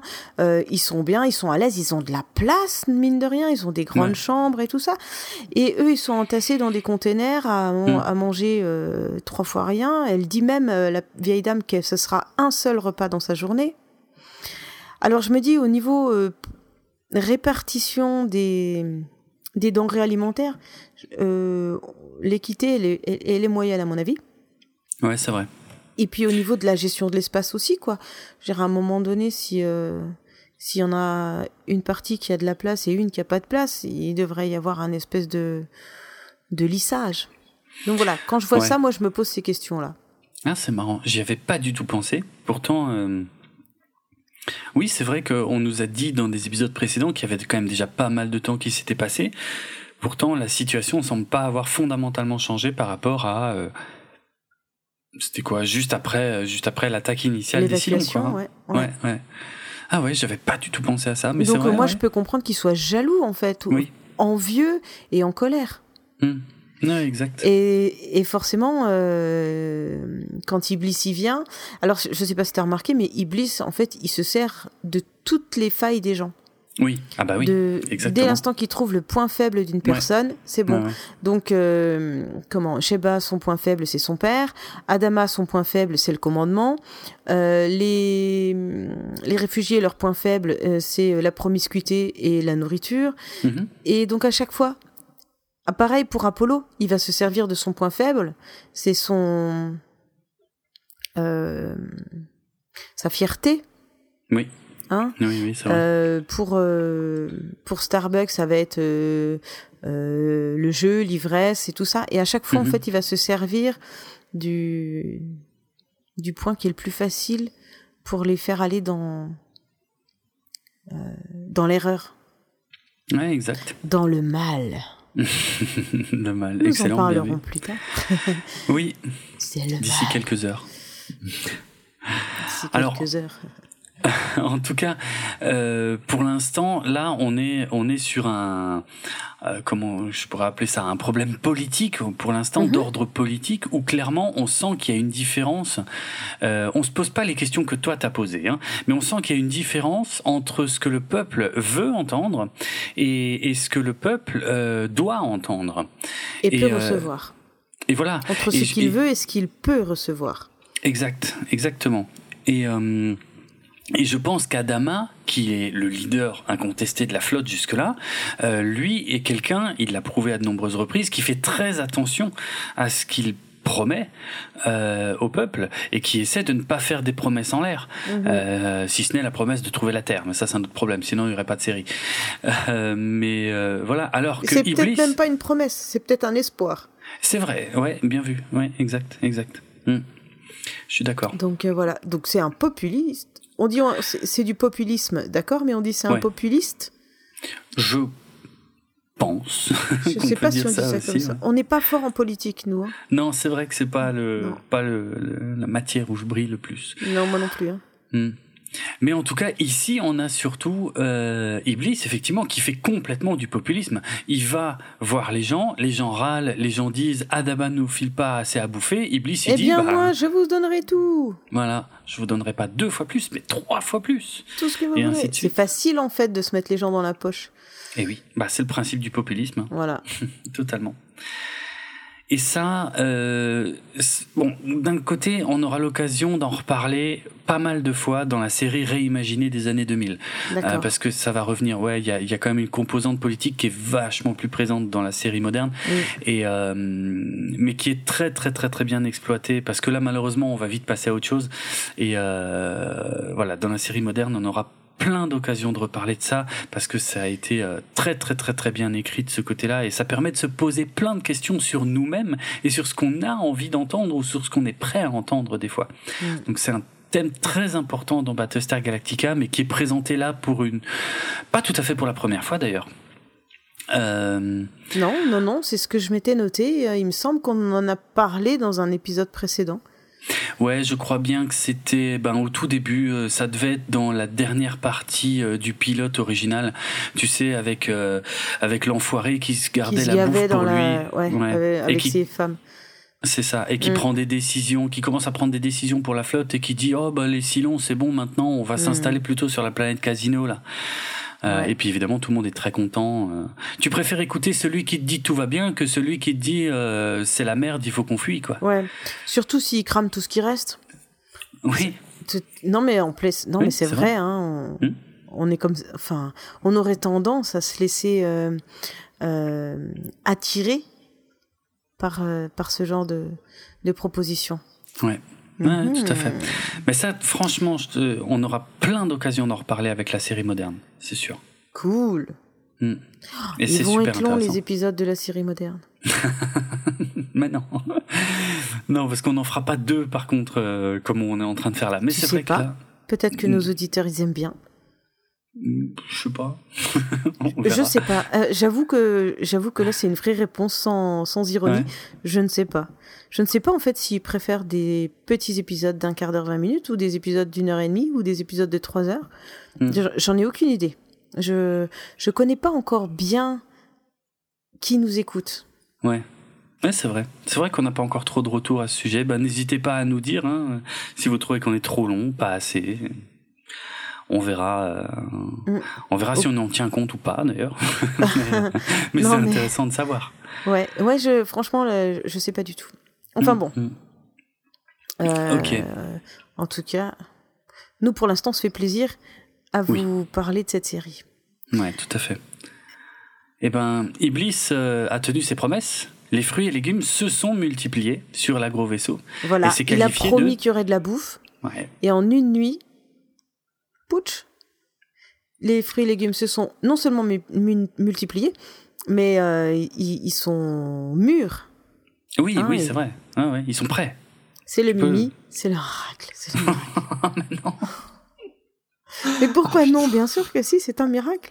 Oui, pardon, oui, bien sûr, c'est pas de ça que je parle, évidemment. Quand je dis non, mais oui, c'est parce que je m'attends pas. À chaque fois, je- à chaque fois, hein. Ouais, ouais, ouais, bah oui, parce que en fait, euh, j'ai pas, enfin, c'est pas, si, je les ai les références, mais c'est juste que je les vois jamais venir, en fait. euh, mais c'est cool, c'est cool. Parce que si tu veux, moi, dans les, surtout dans un podcast de science-fiction et tout, j'ai pas l'habitude de faire référence à du cinéma français.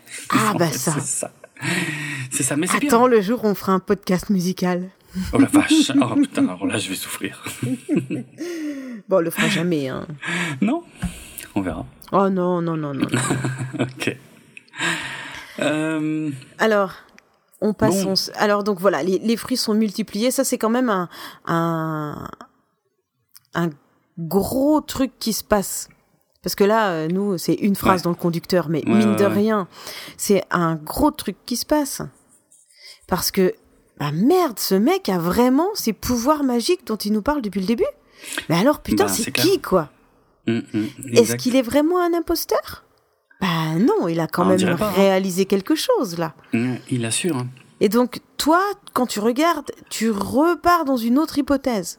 Ouais. Tout le long de l'épisode, on va se demander, c'est qui ce mec? Ouais. Qu'est-ce qu'il Ah, veut? Qu'est-ce qu'il fait? Pourquoi il vient là? Qu'est-ce que ça peut lui foutre de venir sauver les gens? C'est Oui, un humain, c'est pas un humain? On- Il était sur sa planète, il faisait quoi? Il était comment il bouffait sur sa planète? Qu'est-ce que tu vois Ouais, c'est vrai. Tu- C'est très, c'est vraiment flou. Ah ouais, et puis plus tu creuses, plus il y a de questions en fait, euh, je Ouais. pense, Euh, parce qu'il y a rien qui, y a rien qui tient quoi. Euh, alors, il commence à y avoir des, des dialogues intéressants, je trouve, à ce moment-là, notamment euh, Starbuck qui fait un peu une remarque déplacée, parce que on- Apollo est en colère, clairement. Et Starbuck pense que c'est uniquement parce que euh, Apollo s'intéresse à Shiba, euh, donc ça c'est nouveau aussi, hein, ça avait pas trop été euh, mentionné jusque-là. Et, euh, et Apollo s'en défend et il se fâche en fait quand on lui dit ça parce qu'il dit non. Alors il élude aussi un petit peu la question hein, parce que c'est pas complètement faux, mais il dit non, le problème est quand même plus important que ça. Et, euh, Starbuck en fait fait ses excuses à Apollo et il lui dit oui ok après tout on est tous humains et Apollo lui répond Hmm, pas nécessairement parce qu'on voit qu'il a il continue lui à chercher hein, euh, Iblis et en tout cas il a déjà euh, complètement validé le fait que Iblis est pas humain. Ok. Et euh, là où c'est plus surprenant, c'est que quand il va en parler avec son père Adama, en fait Adama a des doutes aussi, tu vois, et, et même lui commence à se poser des questions sur la nature d'Iblis, mais dans un sens qui semble plutôt favorable à Iblis pour le coup, ce qui est plutôt inquiétant pour nous en tant que Oui, spectateurs. oui. Hein Oui, mais moi je me suis, j'ai eu la sensation que Adama, il pouvait se dire, ah il peut nous aider, j'ai peut-être besoin d'aide, hein, tu vois. ouais, ouais, comme c'est ça. ça, c'est ça. Euh, en même temps, Adama, ça fait un moment qu'il est tout seul, hein, il porte tout sur ses épaules et tout. Donc, euh, s'il peut être secondé, malheureusement, Iblis, il a pas du tout envie de le seconder, il a envie Non, de lui piquer sa place. ouais. Mais Ouais, Adama, il a quand même un petit côté euh, idéaliste. Ouais, tout à fait. Alors il se dit, ah, peut-être qu'on pourrait, on sait jamais. Ben, c'est ça, en fait, il commence à penser que Iblis est peut-être d'une espèce supérieure Ouais. euh, à l'homme? Et il dit euh, à Apollo, ne crois-tu pas que nous passerions pour des dieux devant une race plus primitive? Ce n'est qu'un homme, mais un homme d'un autre temps, avec une grande puissance, de grands pouvoirs. Voilà, c'est ça. Voilà. Est-ce que ça serait peut-être une espèce d'humain euh, qui a évolué différemment et qui Ouais. a des, des milliers d'années par rapport à eux, quoi? Mhm. Ouais, Donc ça, il voilà. a tellement vécu, bah, il a bien plus de savoir, oui. déjà. Et il a peut-être aussi évolué euh, technologiquement, on ne sait pas, ou Mm. spirituellement aussi. Il y a peut-être euh, hein, des choses qui se font euh, dont on n'a pas idée. On- Ben, c'est ça. C'est Alors, ça. On- nous, de toute façon, à notre stade, parce qu'on est, euh, en tant que spectateur, on est au même stade que les coloniaux dans la série, Tout à les fait. humains. Donc, effectivement, euh, l'explication pourrait être que on ne peut pas encore comprendre, on n'est pas encore capable de comprendre ce que Iblis, ce qui est normal pour Iblis en fait. Donc, plutôt que de se méfier de lui, est-ce qu'on devrait peut-être pas plutôt effectivement le suivre, puisqu'il semble avoir un savoir un- largement supérieur au nôtre Ouais, lui Et- accorder un peu de crédit, quoi. c'est ça. C'est ça. Euh, et, et peut-être ce qui nous semble à nous surnaturel ne l'est peut-être pas, en fait. C'est peut-être euh, tout simplement, ça peut avoir d'autres raisons, d'autres explications euh, euh, scientifiques, technologiques éventuellement.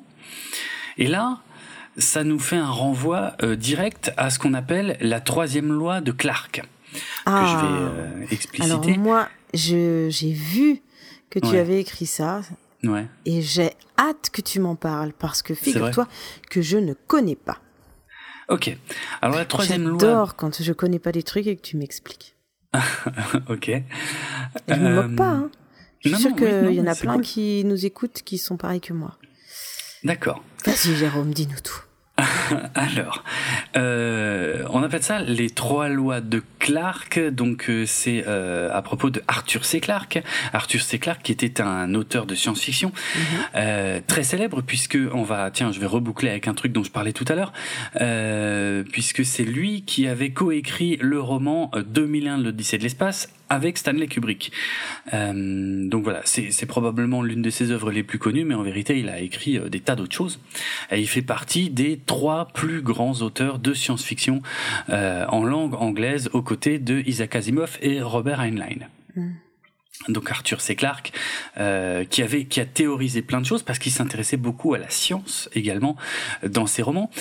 Et donc il a, euh, il avait proposé comme ça trois, trois lois. Alors les trois sont intéressantes, mais on va en développer que une parce que encore une fois, on a plein de choses à développer dans cet épisode. Mais la première, il disait quand un savant reconnu mais vieillissant estime que quelque chose est possible, il a presque certainement raison.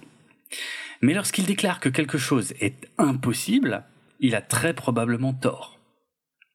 Je trouve ça génial, il y aurait de quoi faire une émission complète, je trouve presque que pour euh, décortiquer ce truc-là.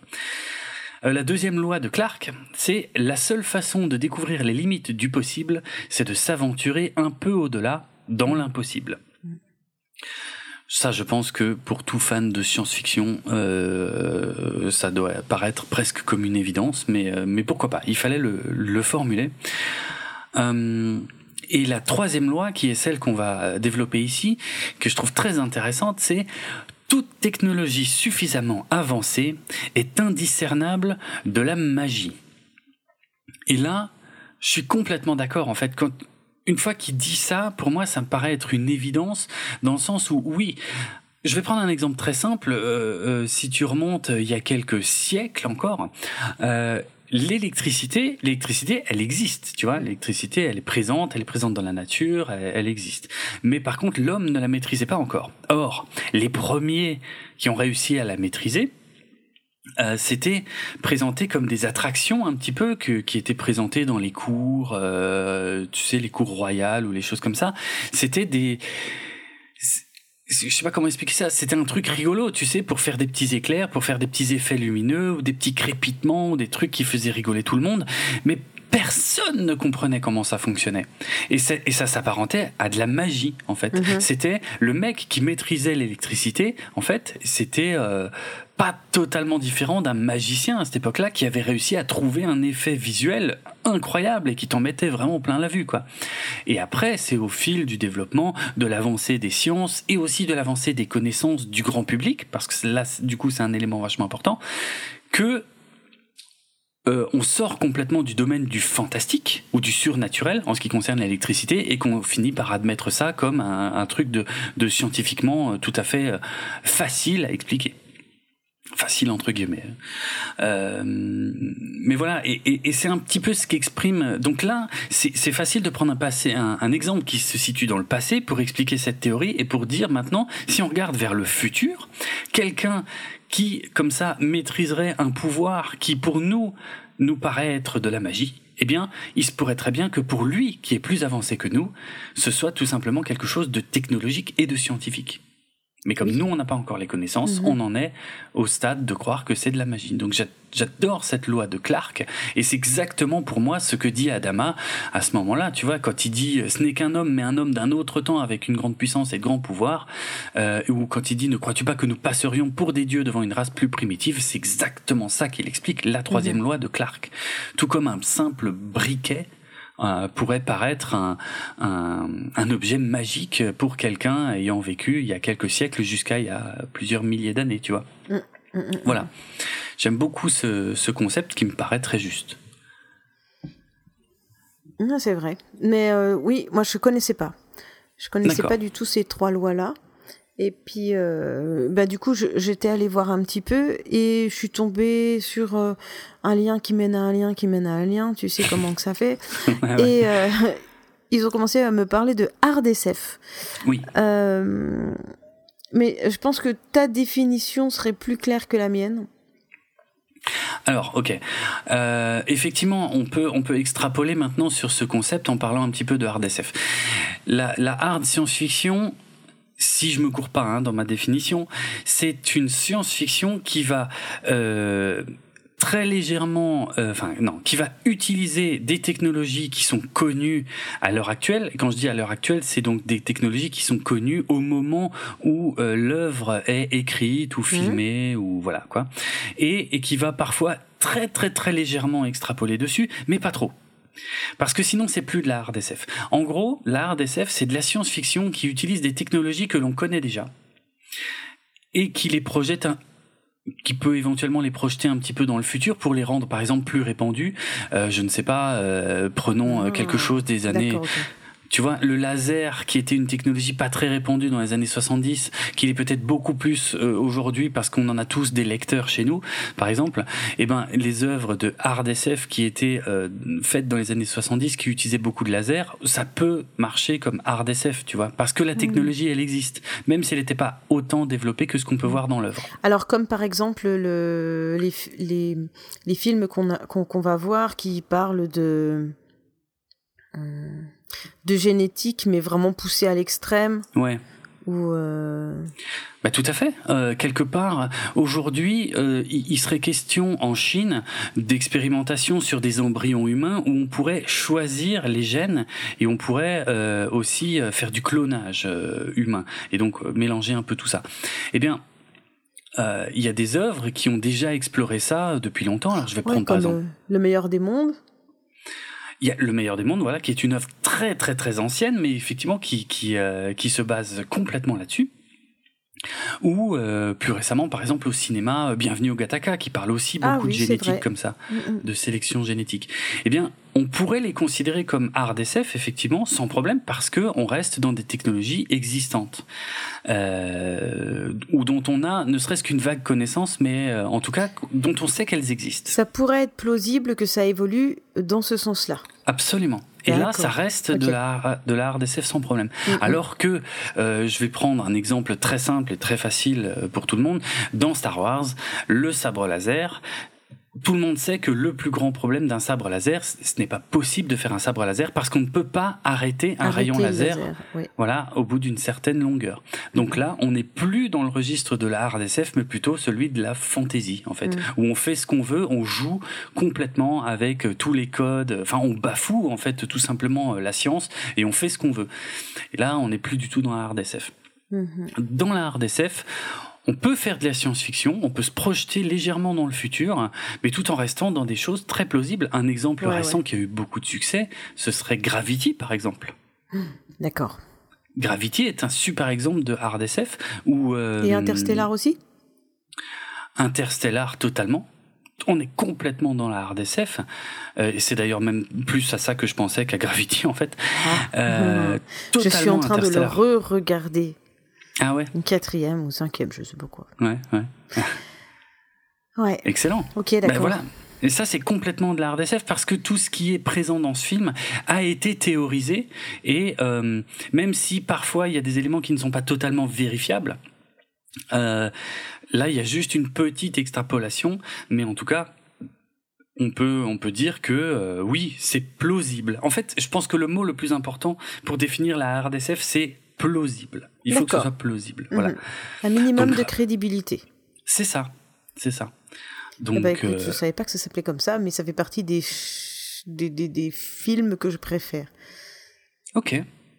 Ok, bah écoute, voilà. Euh, ben ouais, non, mais la hard SF, moi je trouve ça parfois plus intéressant que la fantasy, parce que la fantasy, euh, la fantasy en science-fiction, hein, euh, telle que, je ne sais pas moi, euh, ouais, Star Wars, parce que c'est l'exemple le plus simple, ou Doctor Who, j'en sais rien, où tu, tu fais tout et n'importe quoi, mais sans l'expliquer, bah effectivement, ça, ça te donne une plus grande liberté narrative, peut-être, mais, euh, C'est peut-être. mais on est dans un... Ouais, il faut amener le public avec soi, quoi. Voilà. Il faut être bon on pour est- amener son, pour amener le public avec soi dans ce Ouais, genre de. Par exemple. Bon bah écoute, Exact. il en faut pour tout le monde. Ouais, ouais, ouais, ouais. Mais moi, j'ai j'ai un petit faible aussi hein, pour la hard SF. Il y a de très bonnes choses. Quand on se donne, mais c'est peut-être plus compliqué, tu vois, de faire de la hard SF, je pense, de la bonne hard SF. Ah, je pense. hein. Ouais, ouais. Mais quand c'est bien fait, franchement, ça en vaut vachement la peine. 2001, l'Odyssée de l'espace, c'est complètement de la hard SF. Euh, même si ça part dans des trucs un peu mystiques sur la fin, complètement mystiques d'ailleurs, pas un peu mystique. Mais c'est de la hard SF, c'est de la pure hard SF. La Euh, planète des singes, la planète des singes, pour moi, ça peut être de la hard SF. parfois. Ça Ça dépend marche. quel film. Mais Ouais, voilà, ouais. il y en a que, il y en a, il y en a où c'est clairement ça. Hein, Mm. le singe qui évolue euh, après des Bah tests oui, et tout ça, là où, où pas de souci. Les tout derniers, les tout derniers récents, je sais pas. Si, ça peut. Ça peut parce que ça reste plausible euh, scientifiquement. Oui. Plausible, hein. Ouais, Oui, une- oui, oui, je suis voilà. d'accord, mais bon, la façon dont c'est traité. Bon, allez, on va pas en débattre là. Bref, mais voilà, Euh, voilà, voilà, la on a- définition de la hard SF, qui peut être une extrapolation effectivement de ce qu'a théorisé euh, Clark, euh, mais il faut pas aller trop loin en fait, si tu veux. Dans, dans ce que lui appellerait la magie, si tu vas trop loin, tu sors de la hard SF, et là tu Mhm. vas faire de la SF, euh, voire même de la fantasy. Mais si tu vas pas trop loin, ouais, ça reste la hard SF. Ok. Eh ben, merci pour tout ça. Et c'est ça que j'adore en fait en faisant ce podcast avec toi et en regardant cette série, c'est Mm. qu'on aborde des tas de choses et des tas de points euh, qui tournent autour, mais Ouais. c'est plein de, c'est plein de, de thèmes et de sujets euh, que soit dont on parle, soit comme là je creuse un peu plus pour pas Mhm. dire euh, découvre parce que bon et, et voilà c'est cool et de, fu- de, de fil en aiguille euh, j'ai fini par euh, atterrir sur euh, un livre qui s'appelle l'échelle de Darwin je ne sais pas encore de quoi ça parle mais du coup je l'ai acheté Ok, Donc- excellent. Voilà. Excellent. et, et alors les livres c'est un petit peu comme les comme certains films tu sais j'aime bien euh, venir voir le film sans rien savoir Ouais, sans bah oui, rien oui. avoir euh, ni vu, ni lu, ni Mhm. voilà. Donc euh, voilà. Donc euh, le titre m'a plu, Euh, le le thème. Je fais ok, j'achète le bouquin et on verra bien après. Je veux dire si c'est nul ou si c'est pas nul, on en reparlera. Ok. Écoute, je connais de nom l'échelle de Darwin et Greg Beer est un auteur de science-fiction Mhm. assez connu aussi. Donc, euh, bah ouais, je serais curieux euh, quand tu l'auras lu, en tout cas, euh, que tu que tu m'en parles. C'est ça. Très bien. Mais en attendant, revenons à notre compte Iblis, puisque Ouais. ça sera la dernière petite partie avant la fin du premier épisode. Hmm. Je te laisse la parole quant aux trois tests devant le quorum des douze. Ouais, voilà, il y a, ces fameux trois tests qu'il impose plus ou moins au quorum. Euh, et en gros, euh, il dit, euh, voilà, le premier test, vous voulez que je vous livre votre ennemi ce soir même, eh ben, il se trouve, on a vu quelques scènes avant que Baltar a lui-même euh, euh, assisté à l'apparition des boules lumineuses. Ça l'a beaucoup troublé et qui décide de se rendre tout seul sur le Galactica euh, avec, euh, comment dire, euh, en, je sais pas comment dire, avec un drapeau blanc, quoi. Il a, il y a pas de drapeau blanc, hein, mais euh, le principe c'est ça, quoi. Il, il Oui, va oui, en oui. émissaire juste pour discuter. Euh, et euh, voilà, donc en fait, le premier test est réussi et l'épisode se finit là-dessus, c'est-à-dire tout Ouais, le monde est choqué. Non, mais enfin, euh, Bal- comme si Baltar il avait sorti une, une loi, Ouais, hein, euh, une loi euh, interplanétaire qui marche pour tout le monde, ennemi ou pas Ouais. ennemi. C'est euh, en cas de grosse, grosse, grosse merde, il n'y a plus Ouais. du tout d'histoire ou d'arriéré entre tout le monde. Maintenant, il faut qu'on soit tous ensemble parce qu'on a là, on est tous dans la merde. Donc, c'est ça. on a le droit de venir se voir et euh, ouais, c'est plus qu'un drapeau blanc. hein. C'est ouais, c'est un peu plus qu'un drapeau blanc, mais c'est un peu, c'est un peu ce principe en tout cas d'aller parlementer euh, face à face, alors qu'on est en guerre et qu'on rêve que d'une chose, c'est de se choper, et de s'entretuer quoi. Mais euh, ouais. Euh, en tout cas, voilà. Mais du coup, Iblis a encore réussi son coup et il a il a scotché tout le monde parce que il a promis de livrer l'ennemi. Et ben Baltar se pointe tout seul quoi. Mm. Et bon, les deux autres tests, on va en parler rapidement, mais euh, euh, de toute façon, il en sera finalement pas trop question dans l'épisode. C'est que le deuxième test, c'est montrer le chemin de la Terre. Donc ça, il le mentionne, mais il le fera jamais. Et le troisième test, eh ben, le quorum ne s'est jamais décidé et on saura jamais non plus euh, vraiment de quoi il s'agira. Non. voilà. Mais en tout cas, Iblis, lui, est très sûr de lui. Il est sûr qu'il peut passer les trois tests, quoi qu'il arrive. Et en même temps, c'est lui qui les choisit, les tests. Ben, oui et non. Oui, il y, en a certains. On en tout cas, Baltar, c'est lui... leur, euh, c'est lui qui, qui soumet l'idée. Hein. Oui, c'est vrai, c'est vrai, c'est vrai. Et les deux autres, euh, il les fait pas, donc il s'en fout. Mais n'empêche que c'est encore de la manipulation. Bah probablement, ouais, oui, oui, c'est vrai, c'est vrai. Tout à fait. Et oui, le troisième test, finalement le seul qui était laissé au libre arbitre du quorum, eh ben le quorum n'arrivera jamais à se décider. Du coup, euh, du coup, on saura jamais ce que c'est. Et du coup, il passera jamais vraiment peut-être le seul vrai test en fait. Ouais. Euh, ouais. Ouais. Et c'est comme ça que se finit le premier épisode de ce de cette double histoire. Ouais. Sur ce suspense là. Voilà. Mystérieux Hmm. où il s'est pas encore passé grand chose. Mais non, quand bah, on regarde toi bien, qui écrit, il s'est pas passé grand chose, mais je sais pas, je trouve que. En fait, en termes d'action, si tu veux, ah, y a en termes d'action, non. Ouais. Il n'y a pas de bataille spatiale. Il n'y a pas de. Ouais. En histoire des personnages, il y a quand même pas mal de choses. Ah oui, par contre, il y a énormément de choses. Ouais, ouais, tout à fait. Je suis d'accord. Écoute, je ne sais pas ce que tu en penses, mais moi, je te propose qu'on fasse une pause entre cette première partie et cette deuxième partie. Euh, d'accord. On n'en a pas parlé, mais pourquoi pas couper là? Mm-hmm. On laisse euh, nos auditeurs sur cette première partie, et puis on, on, n'a qu'à mettre un truc à la fin, genre une musique, et puis euh, on relancera sur un deuxième, euh, une deuxième partie plus, enfin, plus tard. Nous, on va l'enregistrer tout de suite après, mais oui, qui sera publié plus tard. Donc on vous laisse sur ce premier épisode et on revient